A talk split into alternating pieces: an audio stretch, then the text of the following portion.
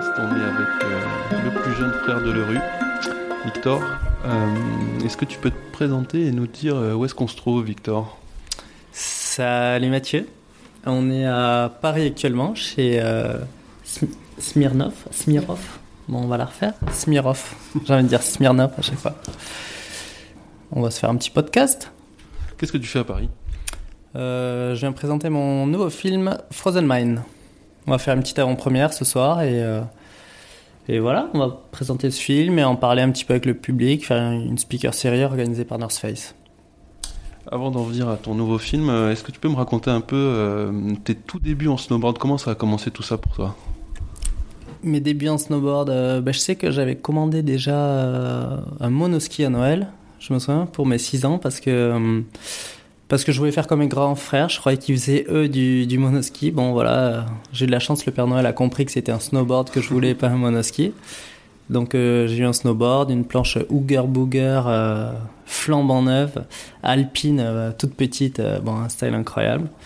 Et donc voilà, je me suis mis à fond là-dessus et enfin je faisais du ski et du du ski et du snow et puis petit à petit à 10 ans j'ai dû arrêter le, le ski et je me suis mis à fond dans le snow. Et ton premier snow, tu te souviens de quel Noël c'est? Le brûle, on s'en fout. Hein. enfin, tout à l'heure, je parlais, j'étais en train de me dire Putain, on a l'impression qu'il y a quelqu'un qui pète, qu'il y a la diarrhée derrière. ouais, euh, ouais on va dire qu'on s'en fout. Enfin, c'est moins important que ton premier snowboard, on va dire. Ah, ok. Donc, vas-y, euh, je t'écoute. du coup, c'était quelle année? Euh...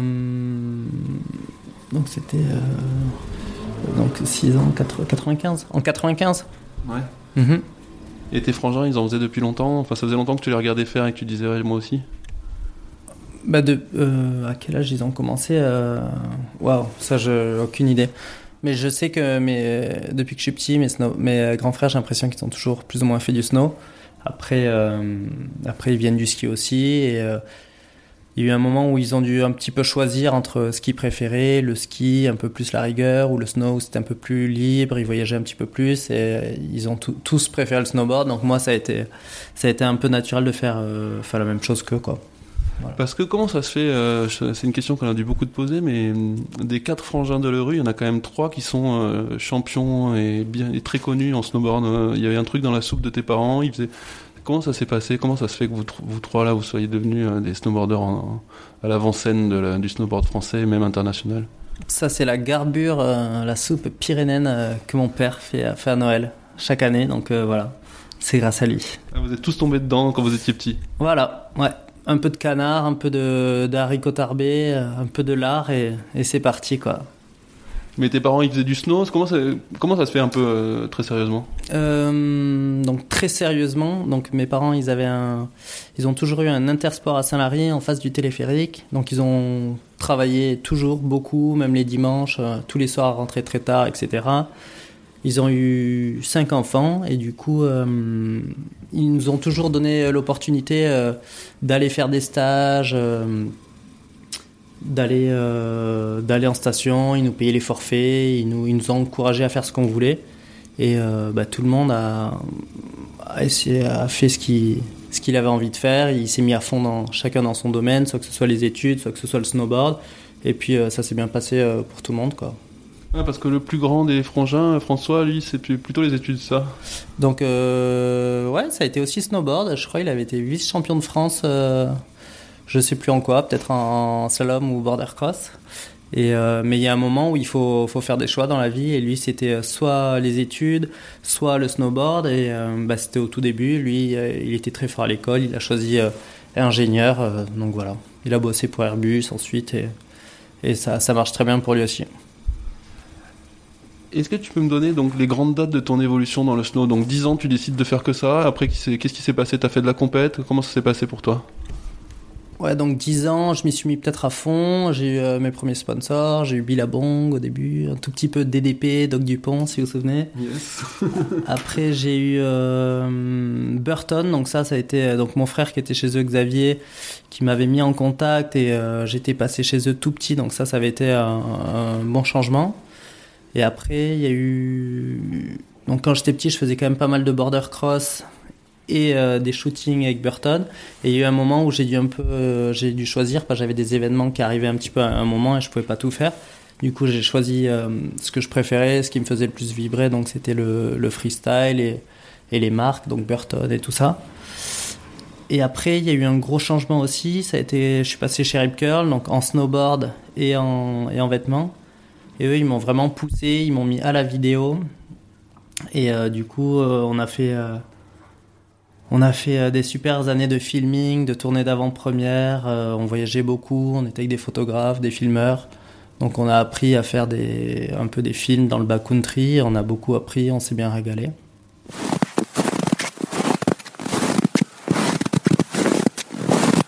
Et après, euh, il y a eu ce passage aussi chez, euh, North Face, là, il y a trois ans.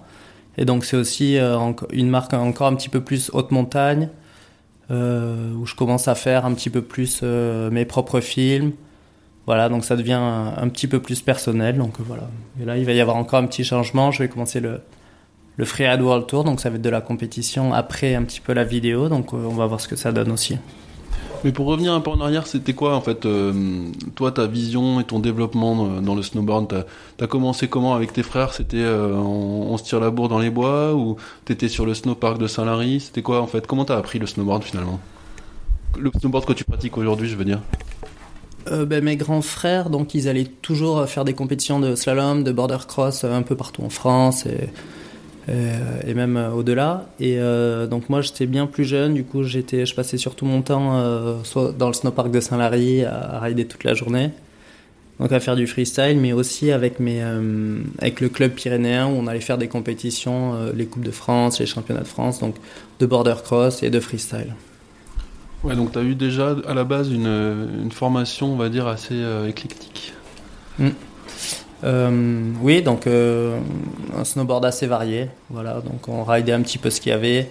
Il n'y avait pas trop de pipe dans les Pyrénées, donc j'en faisais pas trop. Mais quand on allait dans les Alpes, ou deux Alpes, euh, etc., j'en profitais pour en faire un petit peu.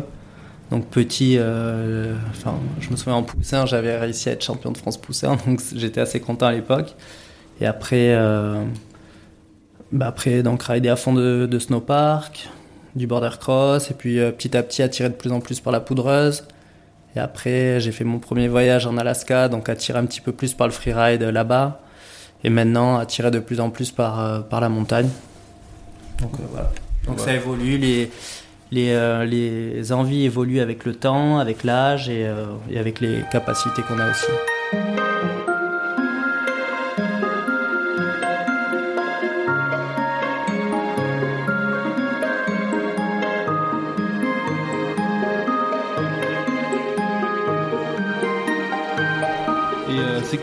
À part euh, Xavier, Polo, les, riders qui t'ont inspiré en général? Bah, il y avait une époque, c'était Thorstein Orgmo qui qui, qui inspiré. Après, il y a eu Aldor Helgason, toujours à faire des choses très innovantes avec son style que j'ai beaucoup aimé. Après, en termes de shooting, je me souviens, quand on était chez Rip Curl, j'allais rider avec Elias Elart et je me souviens que j'étais vraiment très impressionné de sa capacité à, à replaquer. C'était un chat, un animal sur sa planche et ça, encore une fois, ça m'a beaucoup, inspiré. Après, euh, après, euh, ouais, il y a plein de personnes qui m'ont inspiré. Chacun, euh, chacun a sa sauce, soit pour son comportement, soit pour son style, soit pour ses démarches. Après, il y a mes frères, bien sûr, que j'ai toujours bah, admiré et, que, et qui t'inspirent aussi inconsciemment. Ah, ça fait déjà une bonne liste. Hein. Ouais. Et euh, une question que je pose à tous les riders que j'interviewe euh, pour ces podcasts, c'est euh, aujourd'hui on en est à peu près au quad cork. Bon, il y a des quintuples un peu qui passent sur les sur les big air en mousse là, mais en gros on en est au triple et au quad en compétition. Il y a ce côté très technique du coup du snowboard freestyle. Et puis il y a un côté style, peut-être que tu représentes un peu plus, ou que des gens comme Arthur Longo, ou voilà, des gens qui font de la vidéo, Davier, etc., peut-être. Euh, comment tu vois ça, toi euh, Déjà, est-ce que ça t'intéresse de faire des quad cork Et euh, comment tu vois le, style en snowboard aujourd'hui et cette, dichotomie entre les deux D'un côté le style, d'autre côté la technique, comment ça évolue pour toi? Bah, Est-ce que ça m'intéresse? Je sais pas. Après, si, si j'avais les capacités de le faire, déjà, j'aurais peut-être une opinion un peu différente. Déjà, j'ai pas les capacités de faire des quad cork. Mais euh, je sais qu'il y a des petits jeunes qui sont vraiment forts, qui poussent vraiment fort. Il y a plein de gens qui, qui trashent parce qu'ils trouvent que c'est un peu de la gymnastique. Mais je trouve que d'arriver à, à, ce niveau-là de technique, ben c'est vraiment impressionnant et moi je respecte vraiment. Donc euh, j'aime bien regarder, etc. Même si personnellement je pourrais pas le faire et c'est pas quelque chose qui m'attire spécialement. Moi j'aime un peu plus être en montagne, euh, me faire plaisir, faire des belles images et euh, essayer de pousser mon, mon, snowboard au maximum, que ce soit en faisant un trick ou que ce soit euh, en allant rider une ligne un peu qui paraît un peu impossible et, et au final tu te rends compte que peut-être c'est possible. Je sais pas si euh, j'ai bien répondu. Si, à ta si, t'as répondu, mais du coup, c'est quoi, toi, pour... c'est quoi ton style à toi Comment tu le définirais? Euh, mon style, mais moi ce que j'aime bien c'est la diversité, être capable de mixer un peu différentes activités, que ce soit un peu la montagne, l'escalade, le freestyle, le parapente, euh, le freeride. Mon but c'est un petit peu d'arriver à mixer toutes les choses que j'ai appris dans ma vie et c'est ça qui peut créer un petit peu un profil ou des activités un peu euh, spécifiques et différentes. Et tu dis que t'as pas la capacité pour faire des quads, c'est quoi toi ta, li- ta, ta limite technique, on va dire, en snowboard? Euh, bah, j'ai déjà fait des doubles corks, mais euh, maintenant, je, enfin, je me vois pas et ça m'intéresse pas à aller essayer des triples corks. Euh, je suis attiré, j'ai d'autres envies, donc plus aller en montagne, aller faire des choses un peu, un peu plus euh, différentes, un peu plus, euh, bah, quelque chose qui me ressemble un peu plus. Donc euh, voilà, aller rider dans des glaciers, aller rider des montagnes peut-être un peu plus hautes, un petit peu plus loin, essayer de faire du freestyle justement dans ces endroits un peu, un peu plus extrêmes, un peu plus éloignés plutôt que d'aller juste sur de la performance triple cork sur un kicker de parc ou ou d'ailleurs j'aurais peur de, de faire des traumas crâniens et, de me blesser de cette façon. Ouais, parce que dans Frozen Mine, euh, on y arrive on va arriver au film quand même. Mais dans Frozen Mine, on voit quand même mettre des, des beaux airs euh, sur, des, sur des beaux kicks quand même. Ouais, donc on a fait des beaux kicks. euh, enfin, le plus dur, c'était surtout de réussir à arriver au spot sans tomber dans une crevasse, euh, voilà, etc. Et après, du coup, on a raidé des super spots dans des environnements vraiment incroyables, euh, avec de la super neige où on se mettait des beaux tricks dans des, euh, ouais, dans des endroits super chouettes. Et euh, voilà. Mais là, c'est quoi des, Tu dis des beaux tricks, c'est quoi des coups des beaux tricks pour toi? Bah là, cette année, je suis content. Il y avait des, j'ai réussi à faire des 3-6-1 foot sur des séracs. Il y a un 1080, après il y a des 900. Donc, certes, tu compares ce niveau-là à un rider de parc, ben ça, ça les ferait peut-être rigoler, mais, mais après pour en arriver là, il faut quand même avoir une certaine connaissance de la montagne, une certaine expérience en backcountry aussi, parce que tu mets un parc, euh, non, un rider de parc. euh, qui a jamais fait de poudre et tu lui dis bah vas-y va faire des images il en sera complètement incapable de trouver euh, le bon endroit euh, savoir à quel moment de la journée le shooter pour faire des belles images comment replaquer bien en poudreuse comment savoir comment sont les conditions de neige où aller donc euh, donc voilà c'est pas facile mais moi c'est ce qui c'est ce qui me plaît Ça vient de, ton expérience, du coup, du fait que t'es un peu grandi et que t'as vu d'autres choses. Mhm. Bah, pour en arriver à faire Frozen Mind, c'est un peu euh, l'accumulation de toutes les capacités et toute l'expérience que, que j'ai eue euh, jusqu'aujourd'hui. Et, euh, et j'ai un petit peu tout mis ensemble. Et, voilà, donc il y a, ce petit projet qui est né et, dont, dont je suis très fier. Et j'ai passé de très bons moments à le tourner. Et comment ça, comment ça s'est déclenché Frozen Mine Je crois que ça, part d'un peu d'un, pas d'un échec, mais d'un revirement dans l'hiver là? En fait, moi, à la base, je voulais euh, faire un projet de fin de saison à Chamonix avec mon pote d'enfance Pierre Ourtic, qui lui m'avait mis à la pentraide il y a, il y a, il y a trois ans de ça, où on avait fait euh, trois descentes et, euh, voilà, donc j'avais vraiment pris goût. Donc je voulais faire ça en fin de saison. Et le reste de la saison, je voulais shooter avec Transworld, donc avec Victor Davier, on était prêts, on allait shooter. Et le 4, dé- 4 janvier, on, a été les, derniers du crew à être euh, entendre qu'en fait le projet ne se faisait pas. Et du coup ils nous ont dit ah non en fait on a oublié de vous dire le projet il se fait pas. Donc euh, ben voilà euh, bonne chance à plus. Du coup euh, du coup je me suis dit bon ben moi j'ai ce projet euh, ce projet Frozen Mine et ben du coup au lieu de le faire juste la fin de saison je vais le faire à 100% tout l'hiver. Et donc voilà c'est ce qu'on a fait. Et au final ça a été un mal pour un bien Parce que du coup, si tu l'avais fait qu'en fin de saison, c'est quoi les parties que tu aurais pas vues? Ben, il n'y aurait pas eu euh, tout le segment euh, avec Freddy Calbermaten à, Ah, ça se fait. Il n'y aurait pas eu le segment avec Thomas Delfino où on ride un peu avec des pelles et tout ça agressonné. Voilà. Ouais, il n'y aurait pas eu tout le segment en cœur de l'hiver, quoi. Voilà, il n'y aurait pas eu tout le, tout le freestyle et ça aurait été juste de la pente raide. Alors que l'intérêt de ce film aussi, c'est de montrer cette variété de pente raide et de freestyle en milieu un petit peu euh, glacier. Et tu parlais tout à l'heure de The North Face et du, rapport que la marque a aussi avec euh, ben, ce que tu fais plus ou moins maintenant, c'est-à-dire un freeride un peu plus engagé, un peu plus de pente.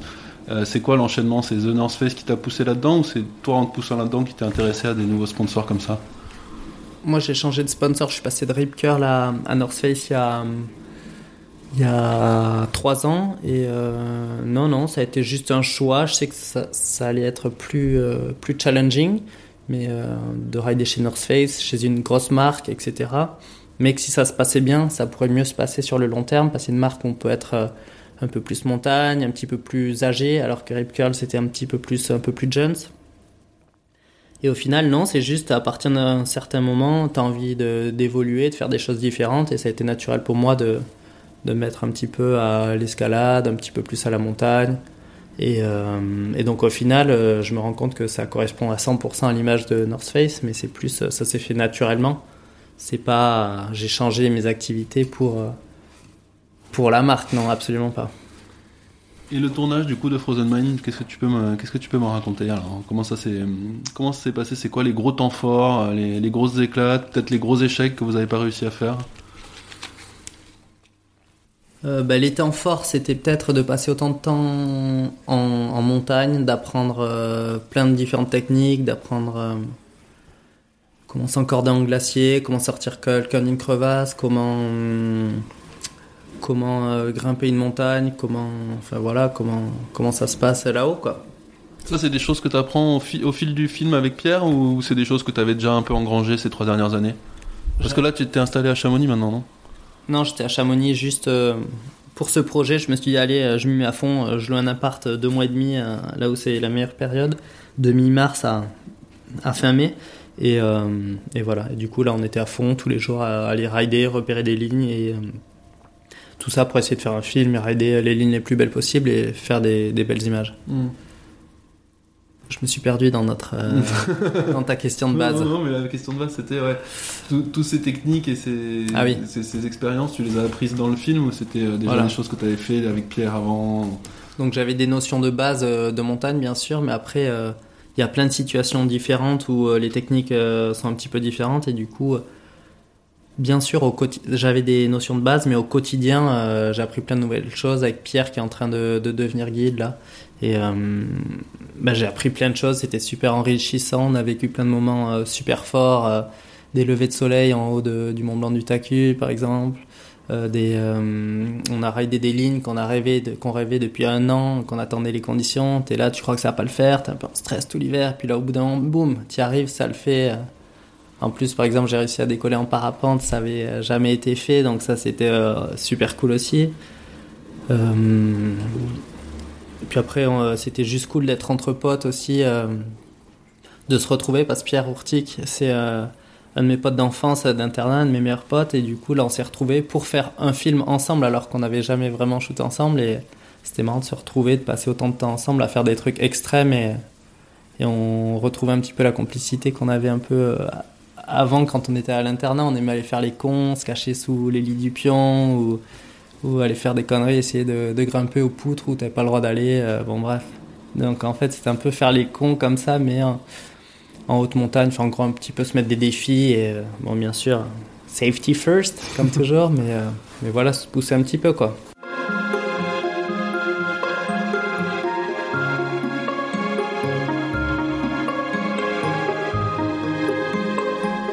C'est sûr que faire ça avec un guide, c'est hyper confortable, parce que tu peux te reposer sur quelqu'un. Si c'est en plus c'est ton pote, j'imagine que ça rajoute encore euh, quelque chose. Mais euh, vous n'êtes pas engueulé du coup? Vous êtes toujours pote à la fin de ce truc-là? Ouais, ben, des fois c'était peut-être un petit peu difficile pour, euh, pour des décisions à prendre, mais après c'était des décisions de groupe. Lui, certes, c'était plus expérimenté, le guide, mais 100% rider aussi comme moi. Après, on est super potes, donc c'était Non, des décisions communes, juste des fois un petit peu difficile à prendre des décisions, mais, mais tout s'est super bien passé et, on est tous les deux très contents du film. Et du coup, tu n'as pas répondu à ma question de base qui était les, moments difficiles et les, plus belles fiertés de ce film.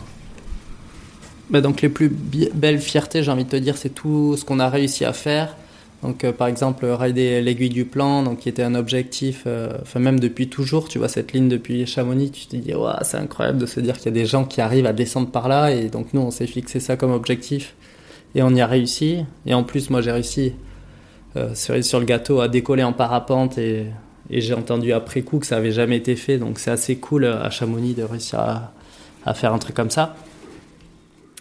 Et après, un moment un peu bad, ça a été un moment où j'ai un pote qui est tombé dans une crevasse euh, juste, juste à côté de moi, alors qu'on arrivait, euh, on arrivait à notre spot euh, où notre jump était prêt.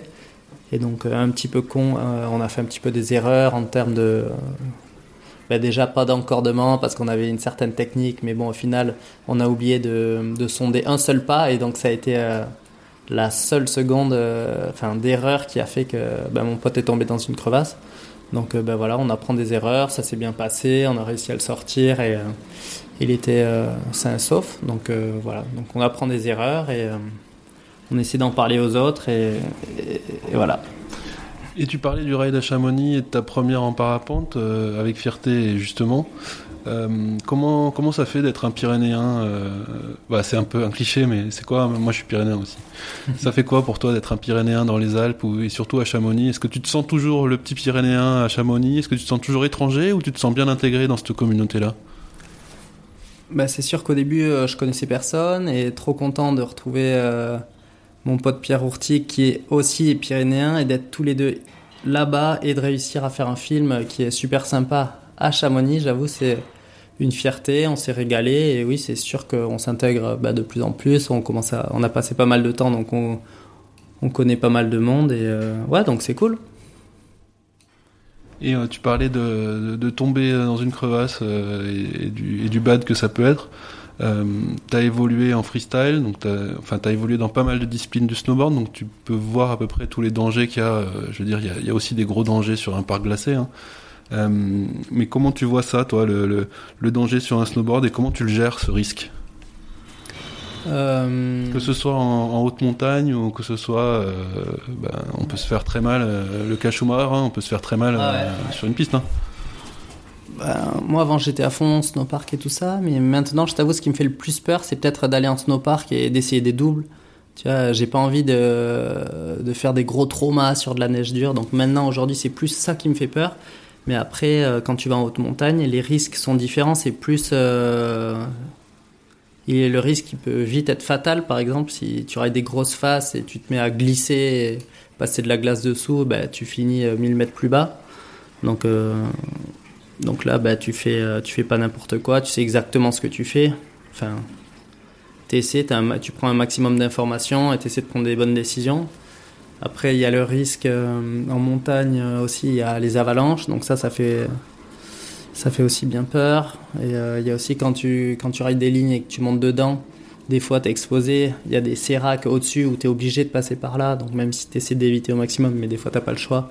Donc ça, c'est aussi un gros risque qui me fait, qui me fait très peur. Mais on essaie de minimiser, mais des fois tu pas le choix.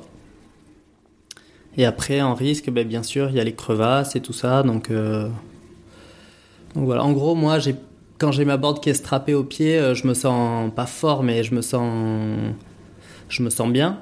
Mais par contre, c'est quand je monte, quand je remonte une ligne, là, je me sens assez faible et je sens que j'aurais peur que des fois, tu es obligé aussi de traverser des zones où, où c'est plaqué et t'as pas le choix. Tu es là, tu es obligé de traverser pour continuer ou sinon tu peux pas descendre. Donc, euh, Ouais, ça c'est ce que j'aime pas trop et ce qui me fait peur. Voilà.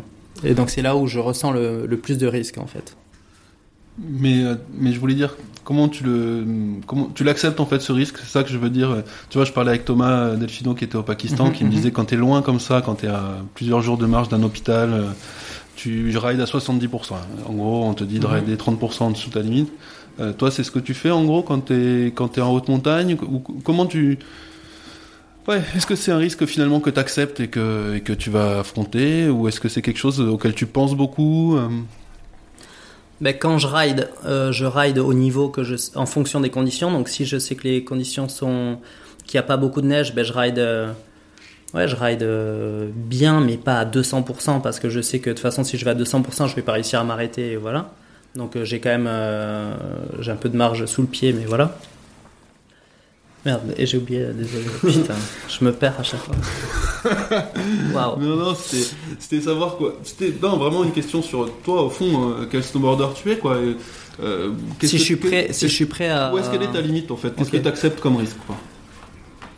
Ok. dire, tu acceptes d'aller euh, faire une traversée sous des séracs, tu acceptes de traverser une plaque avant parce que tu penses que ça va passer, tu vois. Et puis mhm. surtout en ayant ridé avec un, guide, euh, enfin ou un aspi comme euh, Pierre, tu vois. Je veux mhm. dire, le, le, guide, son, son rôle, c'est de minimiser le risque au maximum, voire d'essayer d'atteindre le risque zéro. Donc lui, il a une autre vision du risque, je pense, que toi. Ouais, donc le risque, chacun a une, a une euh, vision euh, et une limite différente du risque. Mais euh, par exemple, un guide qui amène les gens au Mont Blanc, des fois, tu es obligé de traverser des endroits qui sont dangereux, mais les gens sont prêts à bah, faire cette traversée qui est exposée sous le sérac pour arriver en haut. Donc, bah, moi, je sais que bah, plus tu passes de temps en montagne, plus tu prends d'expérience, mais aussi à chaque fois, tu joues avec, ces, avec cette chance à chaque fois, bah, tu passes une fois sous un sérac, ok, la probabilité qu'elle te tombe dessus, bah, elle est faible. Mais si tu passes 20 euh, fois dans l'année sous le même sérac, bah, la probabilité, elle a augmenté euh, beaucoup. Donc, euh, donc à mon niveau, j'essaie de... Quand je vais en montagne, j'y vais à 100%. si je veux vraiment faire un truc, ben, j'essaie de regarder les dangers objectifs, si vraiment il y a le risque, à quel point il est important. S'il est trop important et que, que je décide que ça en vaut pas la, chandelle, ben j'y vais pas. Mais après, si. Euh, ouais. Ça t'est arrivé cette année là euh, pour le film Ça t'est arrivé de ça vous est arrivé avec Pierre de renoncer euh, Non, on n'a pas eu cette situation, mais à chaque fois on regarde bien les lignes et on connaît les dangers. et, et, non, on n'a jamais, jamais, eu de moment où on a fait, on a fait demi-tour. Si, juste une fois, on était en train de, de, grimper une ligne en début de saison et juste, ça s'est bâché. Et du coup, euh, c'était à deux doigts d'être complètement bâché. Et là, on a fait, bon, allez, on, abandonne le shooting, on descend tout de suite. Parce qu'après, si tu te retrouves sur la mer de glace euh, et que c'est bâché, tu vois plus rien, il y a des crevasses de partout. Donc là, oui, on a dit ben non et on descend tout de suite safety first. voilà. J'ai pas l'impression que ce soit quand même. J'ai l'impression que t'as. non, mais c'est difficile à répondre. Bien sûr, mais l'impression que tu me donnes, c'est d'être un peu une tête brûlée. Est-ce que c'est vrai ou pas? Non, pas du tout. Euh, en fait, les gens de l'extérieur, ils croient que t'es une tête brûlée, mais quand tu fais du snowboard depuis tout petit, euh, bah, c'est quelque chose d'un peu plus de, de naturel. Et euh, peut-être que j'ai mon seuil qui est un petit peu plus haut que quelqu'un d'autre, je sais pas, mais non, je suis pas une tête brûlée. Euh. par exemple, si je ride et que, que je sais qu'il y a une plaque de glace euh, de 15 mètres, ben il y en a, ils vont dire mais t'es complètement fou, t'es complète. Alors qu'en fait, ben non, tu te laisses aller, ça va et et tu sais que même si tu tombes, ben c'est pas bien, grave. Donc en fait, les gens vus de l'extérieur, ils ont l'impression que ce que tu fais c'est complètement fou, alors qu'en fait, quand tu es censé être assez à l'aise et que tu sais ce que tu fais, ben ça va. Et moi, l'endroit où j'ai l'impression de prendre les plus gros risques, c'est peut-être ce qui est justement pas le plus important, c'est les moments où tu montes dans la face. Donc les moments où tu où, euh, où c'est plaqué. Donc euh, par exemple les guides qui ont l'expérience, je sais que les gens avec qui je suis, eux, ils ont moins peur de ça que moi. Moi, je suis toujours là, mais là, tu crois pas que c'est chaud euh, Je me sens vraiment faible parce que si je sais que je monte et que ça part, ben, bah tu peux rien faire quoi.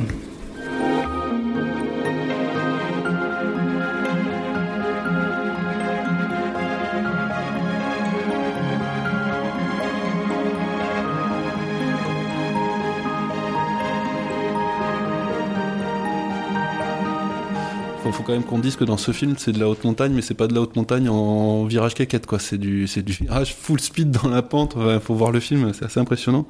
Euh, bref, c'est quoi, du coup, maintenant tes, tes plans pour la suite euh, Champion du monde du freeride euh, Puisque c'est le titre que les rookies ont l'habitude de gagner, je sais pas.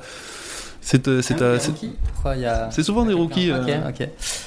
Euh, bah non, cette année très content de ce film, de ce qu'on a réussi à faire, et euh, j'avais pas envie de faire euh, une année consécutive, euh, tu vois, la même chose. Donc je me suis dit pourquoi pas essayer un nouveau challenge, essayer de, de partir sur de la compétition. Donc j'ai cette opportunité, ils m'ont le Freeride World Tour m'a offert une wildcard, donc je vais essayer ça pour la saison prochaine. Et après, voilà, j'ai pas d'objectif à terme, je vais faire compétition par compétition, et puis, puis on va voir comment ça se passe.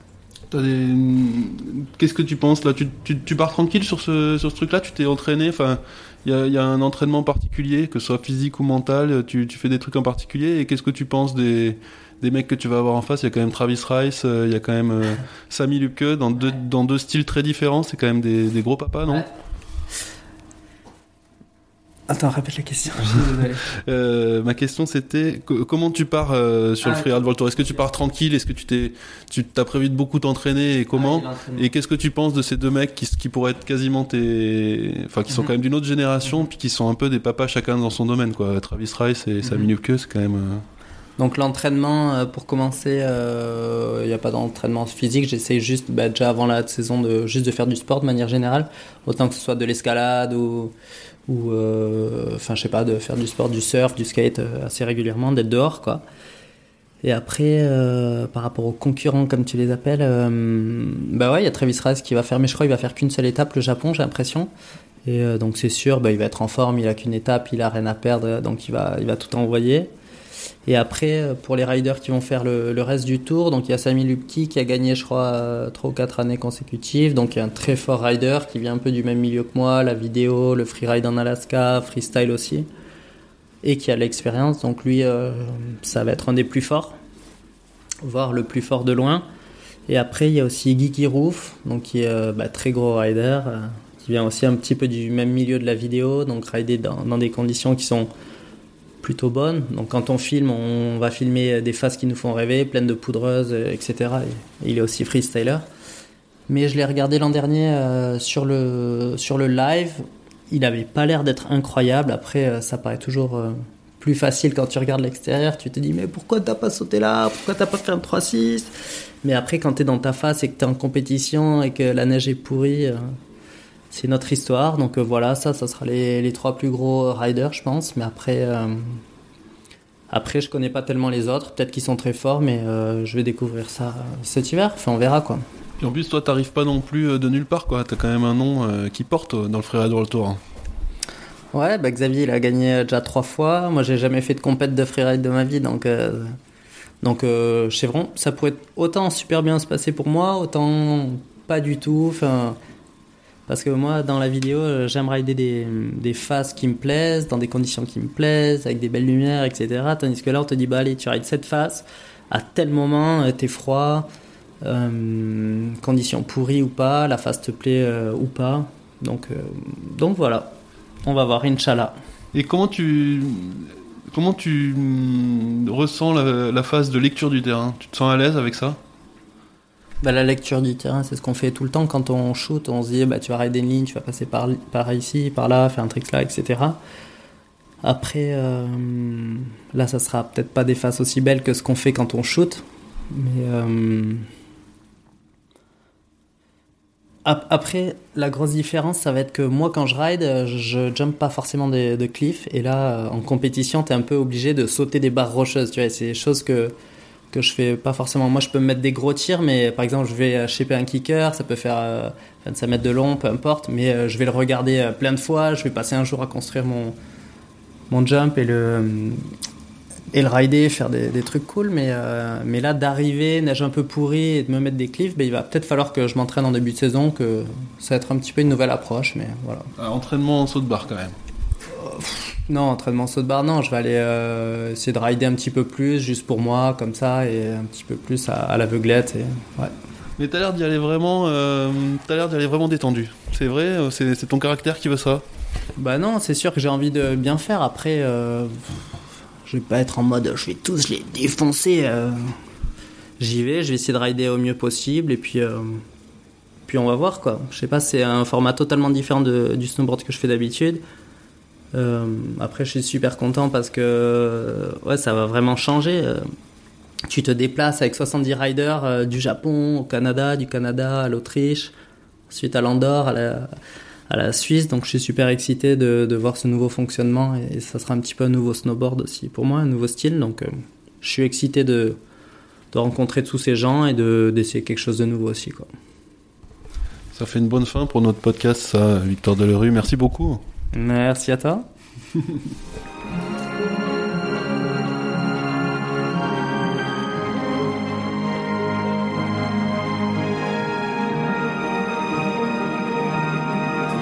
Mais je sais pas si les gens qui m'écoutent, ils se perdent aussi parce que, en fait, tu me poses une question, du coup, ça me fait penser à un truc, je le raconte et des fois, j'essaie de revenir à ta question.